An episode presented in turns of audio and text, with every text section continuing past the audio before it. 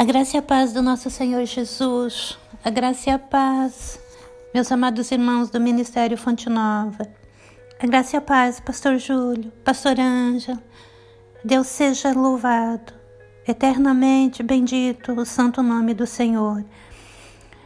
Meus amados irmãos, mais uma vez, a irmã missionária Amélia, na graça do nosso Deus, na direção do Espírito Santo, com a benção do Pastor Júlio, eu vou estar compartilhando com os irmãos uma passagem que está no Evangelho de Mateus, capítulo 17, versículo 1 ao 8.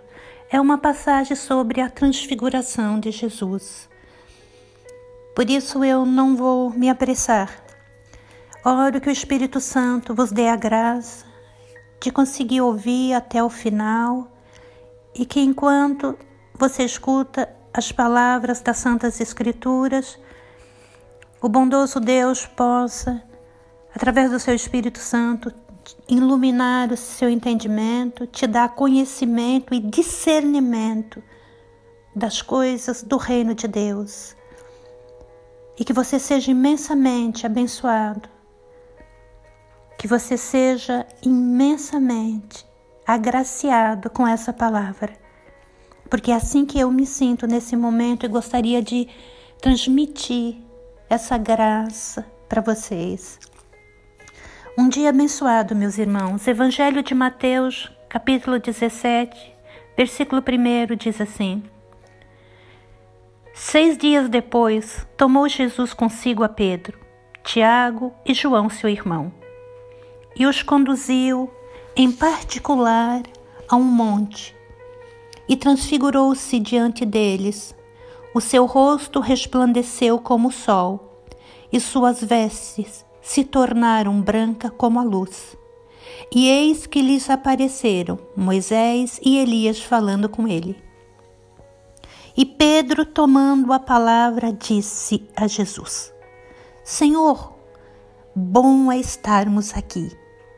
Se queres, Façamos aqui três cabanas: uma para ti, uma para Moisés e uma para Elias. Então, estando ele ainda a falar, eis que uma nuvem luminosa os cobriu. E da nuvem saiu uma voz que dizia: Este é o meu filho amado, em quem me comprazo. Escutai-o. E os discípulos, ouvindo isso, caíram sobre os seus rostos e tiveram grande medo. E aproximando-se Jesus, tocou-lhes e disse: Levantai-vos e não tenhais medo. E erguendo eles os olhos, ninguém viram, senão unicamente a Jesus. A transfiguração de Jesus. Eu li para os irmãos capítulo 17 do Evangelho de Mateus, versículo 1 ao 8. Essa passagem vai até o versículo 13. A transfiguração de Jesus. Primeiro versículo nós lemos: Seis dias depois, tomou Jesus consigo a Pedro, Tiago e João, seu irmão. Seis dias depois do quê? Isso representa, esse seis dias depois, representa o período entre o dia da confissão de Pedro que Jesus era o Cristo. Senhor, tu és o Cristo, o Filho do Deus vivo. Esses seis dias depois representava o período entre o dia da confissão de Pedro que Jesus era o Cristo e o dia que Jesus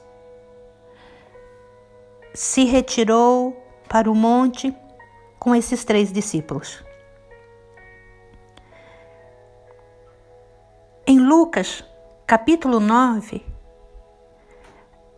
quando nós lemos Lucas, capítulo 9, menciona que foram oito dias. Isso é porque também está incluído os dois dias em que esses eventos se passaram. O Monte da Transfiguração. Não é mencionado o nome do monte que ocorreu a transfiguração nas Santas Escrituras.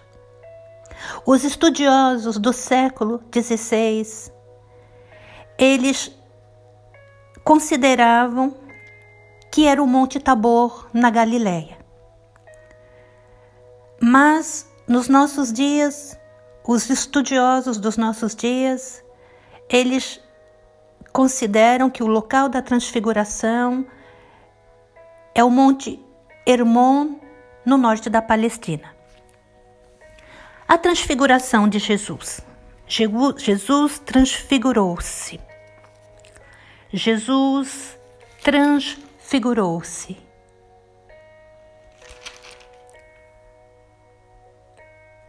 Por que Jesus transfigurou-se? Por que Jesus transfigurou-se? Primeiro, para cumprir a profecia de João que escreveu: E o Verbo se fez carne e habitou entre nós, e vimos a sua glória, como a do unigênito do Pai.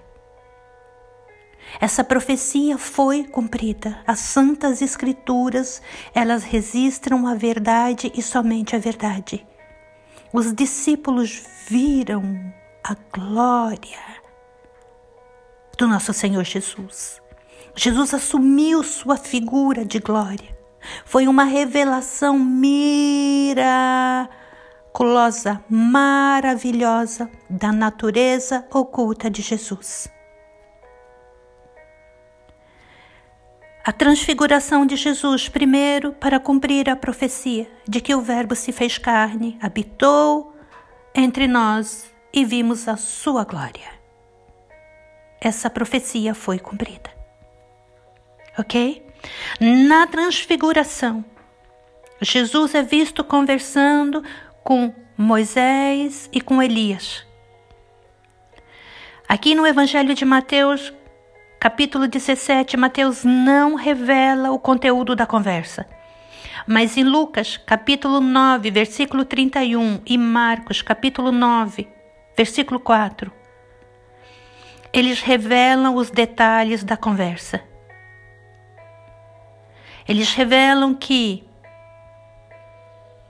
Elias e Moisés falava com Jesus, que Jesus falava com Elias e Moisés, e que os detalhes da conversa era falava de sua morte, que havia de se cumprir em Jerusalém. Jesus falava da sua ida, da sua partida para Jerusalém, para a sua crucificação. Jesus falava com Moisés, ressuscitado. Mateus 17, do 1 ao 13, nós lemos isso. Jesus falava com Elias, que foi elevado no céu, segundo Reis 2. Jesus falava com Moisés, o representante, o profeta que representava as leis do Velho Testamento, as leis de Deus. Jesus falava com Elias, com o espírito de Elias, com o espírito de Moisés, o espírito de Elias que representava os profetas do Velho Testamento. Jesus falava com os representantes da lei e dos profetas. Porque tanto Moisés quanto Elias, eles sabiam, eles conheciam os detalhes da morte, que Jesus Cristo era aquele que veio para pisar na cabeça da serpente. Jesus falava com seus discípulos, mas os discípulos nem sequer acreditavam. Não, Senhor, você não vai morrer. Eles não tinham capacidade para compreender as grandezas das revelações de Jesus, porque eles ainda não tinham recebido o Espírito Santo que os guiaria em toda a verdade, os ensinaria a entender e a discernir todas as verdades que Jesus ensinava. Mas agora estava ali Jesus, no Monte da Transfiguração, com Moisés, representante das leis, e Elias, representante dos profetas. A lei e os profetas, e o próprio Cristo, o Verbo encarnado. Assumiu a sua figura gloriosa e todos viram a sua glória, como a do unigênito do Pai. Jesus se transformou para cumprir a profecia de João. Que o Verbo se fez carne e todos viram sua glória. Jesus se transformou em forma gloriosa para falar com o espírito de Moisés, que representava as leis, e de Elias, que representava os profetas. E a conversa que Jesus teve com Elias e com Moisés, em espírito, Moisés, Elias, Espírito. Eles conversaram sobre o plano da salvação, no qual Jesus levaria o povo de Deus para a verdadeira terra prometida que Canaã sempre apontou. Jesus conversava com Moisés e Elias sobre o plano da salvação no qual Jesus, através da sua morte e ressurreição, seu sangue derramado, seus sofrimentos, a crucificação, o Calvário, Através da sua morte e ressurreição, Jesus levaria o povo de Deus para a verdadeira terra prometida, para a presença do Pai, para a comunhão, de volta para a comunhão com o Pai. Jesus conversava sobre esse plano, como Deus iria realizar. Os pregos na mão, as chicotadas, a coroa de espinho, a lança transpassando o seu corpo, os julgamentos falsos, as falsas testemunhas, a terrível condenação sem motivo o sangue derramado na cruz, o sangue da expiação, o sangue que pagou pela nossa dívida, que nos libertou dos nossos pecados. O sangue que nos justificou perante Deus, o qual Deus nos considerou justo e nos trata como justo. Jesus falava sobre o plano da salvação no qual ele iria levar o povo de Deus, a Igreja Santa, os seus discípulos, para a terra prometida, para o seio do Pai, para a terra prometida que Canaã sempre apontou, o reino de Deus. Jesus pôde testemunhar para Pedro, Tiago e João algo maior, mais ainda sobre a divindade de Jesus. É por isso que a voz do Pai disse: Esse é meu filho amado, a ele ouve. Deus disse isso quando Pedro Pedro disse: Senhor, como é bom estar aqui. Como é bom estar com você, com Moisés, com Elias. Vou fazer, vamos fazer uma cabana para você, uma para Elias, uma para Moisés. E o Deus Todo-Poderoso diz: Não. Esse é meu filho amado, a ele ouve. Não o compare com profetas, não o compare com homens ou anjos, ele é meu filho meu filho amado. Ele é único, ele é exclusivo. Ele não habita em cabanas, em casas feitas pela mão do homem. Atos dos Apóstolos, capítulo 9, versículo 48. Deus, o Altíssimo, não habita em templo feito por mãos humanas. Quanta infantilidade de Pedro! Quanta infantilidade de Pedro. Quanta infantilidade do homem a respeito da santidade de Deus. Quanta imaturidade o homem achar que Deus habita em cabanas, em tendas feitas pela mão do homem. 1 Coríntios 6, 19 e 20. Não sabeis que nosso corpo é templo do Espírito Santo? Deus habita no coração daquele que crê. Ele é onisciente, onipotente e onipresente. Ele está em todas as partes. Ele se manifesta na sua onipresença, onisciência, onipotência na casa de oração, quando o povo de Deus se reúne para adorar o Senhor, apresentar suas súplicas, seus pedidos, sua ação de graça, sua adoração. Mas Deus habita, habita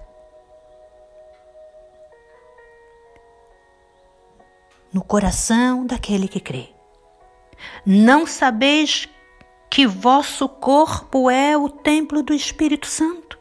1 Coríntios 6, 19 e 20. Por isso, cuide bem do seu corpo. Alimente-o bem, trate-o bem. Seja geloso e gentil. Seja zeloso. Seja ciumento para com seu corpo. Ele é templo do Espírito Santo. Ele é morada de Deus. Ele é casa de Jesus. Quando nós lemos o versículo 8, nós lemos: E erguendo ele os olhos, ninguém viram, senão unicamente a Jesus.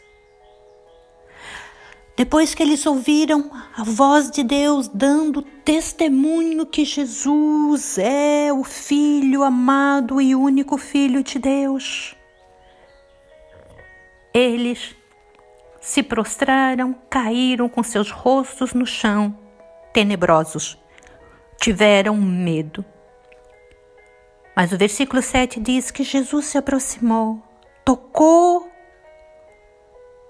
neles e disse: Levantai-vos, não tenhais medo.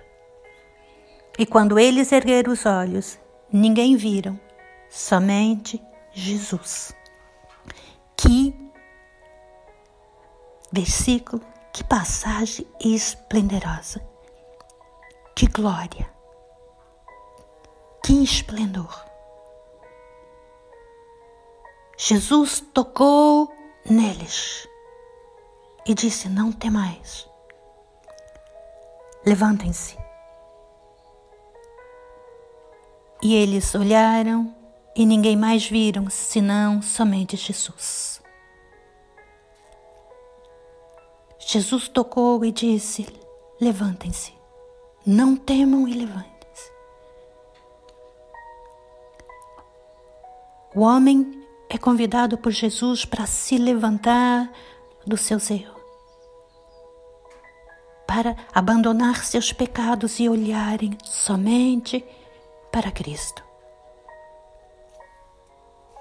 Quando Pedro viu o Senhor com Moisés e Elias, ele exclamou: Mestre, é bom estar aqui.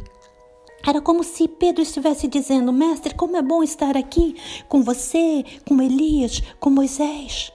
Como é bom ver, conhecer esses profetas. Como é bom estar com você e com eles. Foi certamente bom que pela primeira vez em sua vida, Pedro, aquele que seria o testemunho da rocha da igreja que é Cristo. Aquele no qual Jesus disse: Tu és Pedro. Tu és Pedro, e nesse testemunho de que eu sou o Filho do Deus vivo, eu edificarei a minha igreja. Jesus dá a chave do testemunho para Pedro. Foi maravilhoso que Pedro pudesse estar ali vendo pela primeira vez aqueles que representavam os representantes da lei e dos profetas e estar na companhia deles, na companhia de Jesus. Foi maravilhoso. Mas o próprio Pedro descobriu, os discípulos descobriram, quando a nuvem luminosa os ofuscou, quando eles ouviram a voz de Deus que vinha do céu, os tornando tenebrosos, que a melhor coisa a melhor coisa depois de tudo e além de tudo.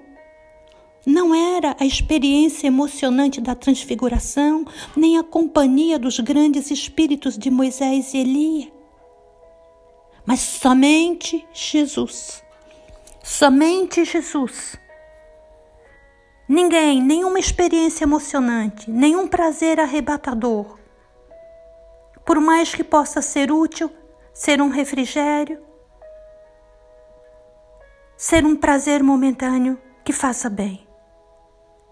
Nada pode ser tão bom, nada pode estar acima da tranquilidade, da deleitosa e prazerosa comunhão com nosso Senhor Jesus. Esta é a definitiva marca de toda a vida cristã. Somente Jesus, Jesus somente, somente Jesus, Jesus somente. A Ele, somente a Ele, toda honra, toda glória, todo louvor. Amarás o seu Deus acima de todas as coisas. Somente a Ele prestarás adoração. Enquanto os discípulos subiam a montanha ao lado de Jesus, era somente Jesus. No alto da montanha, eles estiveram em boa companhia com Moisés e com Elias, mas a satisfação total somente em Jesus. Quando eles retornaram para a multidão, eles retornaram com Jesus, somente com Jesus. Jesus Cristo, com suas vestes comum. Eles voltaram com Jesus Cristo em sua habitação comum. Aquele que não tinha onde descansar a cabeça aonde colocar a cabeça. Eles voltaram com Jesus com seus trajes do dia a dia, trajes de carpinteiro.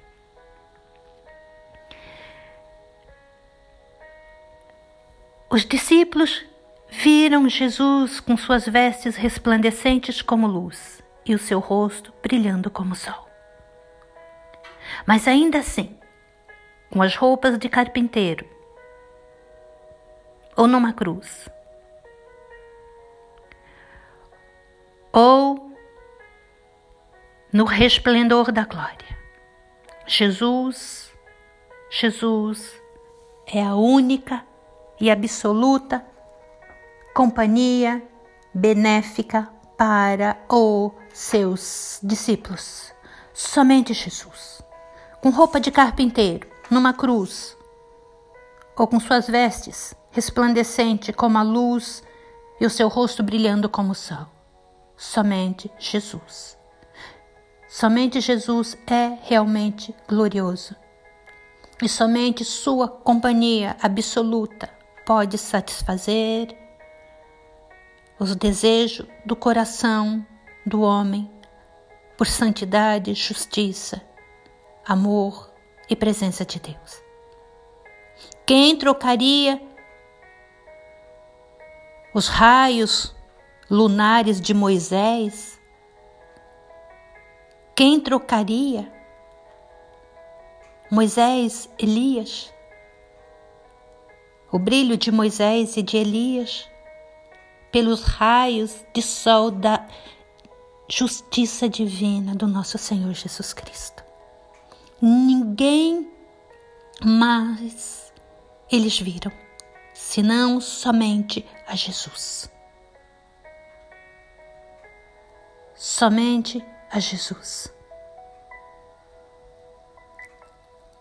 Quem trocaria a companhia, a comunhão de Jesus por qualquer outra coisa? Não se pode servir a dois senhores. A ninguém mais viram, senão somente a Jesus.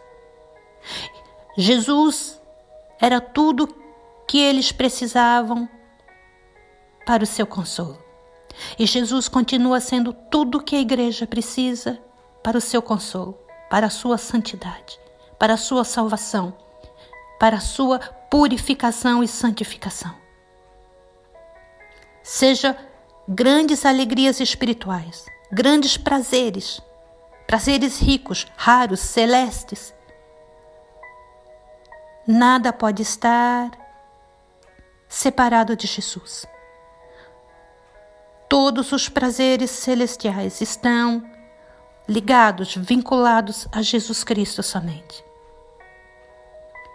Coisas religiosas pode dar algum tipo de alegria, e alegria que é saudável. Mas a mais divina de todas as alegrias deve ser encontrada em Jesus somente. Somente Jesus. O primeiro e o último. E o meio e o sem fim. O Alfa e o Ômega. Deve ser Ele, o Senhor de cada pensamento de nossas cabeças. Ele deve ser o Senhor de cada pulsar do nosso coração. Ele, somente a Ele. A minha glória eu não divido com ninguém, disse o Senhor. Amarás o Senhor seu Deus com todo o seu coração, com todas as suas forças, com toda a sua alma. A Ele, somente a Ele, toda a honra, toda a glória, todo o louvor.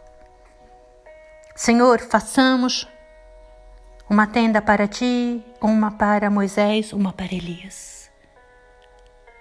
Esse é o meu filho, o meu filho amado a quem me compraz. Ouve-o. Somente a Ele ouve. Somente a Ele ouve.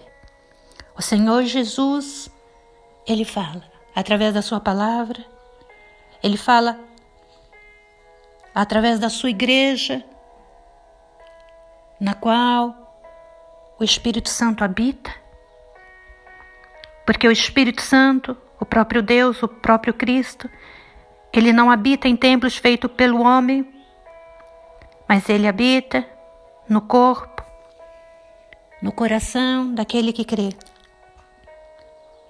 Por isso, a Igreja de Jesus Cristo, o corpo de Cristo, é ali onde ele habita, em cada pessoa que crê nele. E o Espírito Santo se manifesta e revela Cristo para cada cristão, para o corpo de Cristo, para a Igreja. E o Espírito Santo diz para a Igreja: somente a Jesus, somente a Ele. Primeiro e último, meio e sem fim Alfa e Ômega. A Ele, somente a Ele, toda honra, toda glória, todo louvor.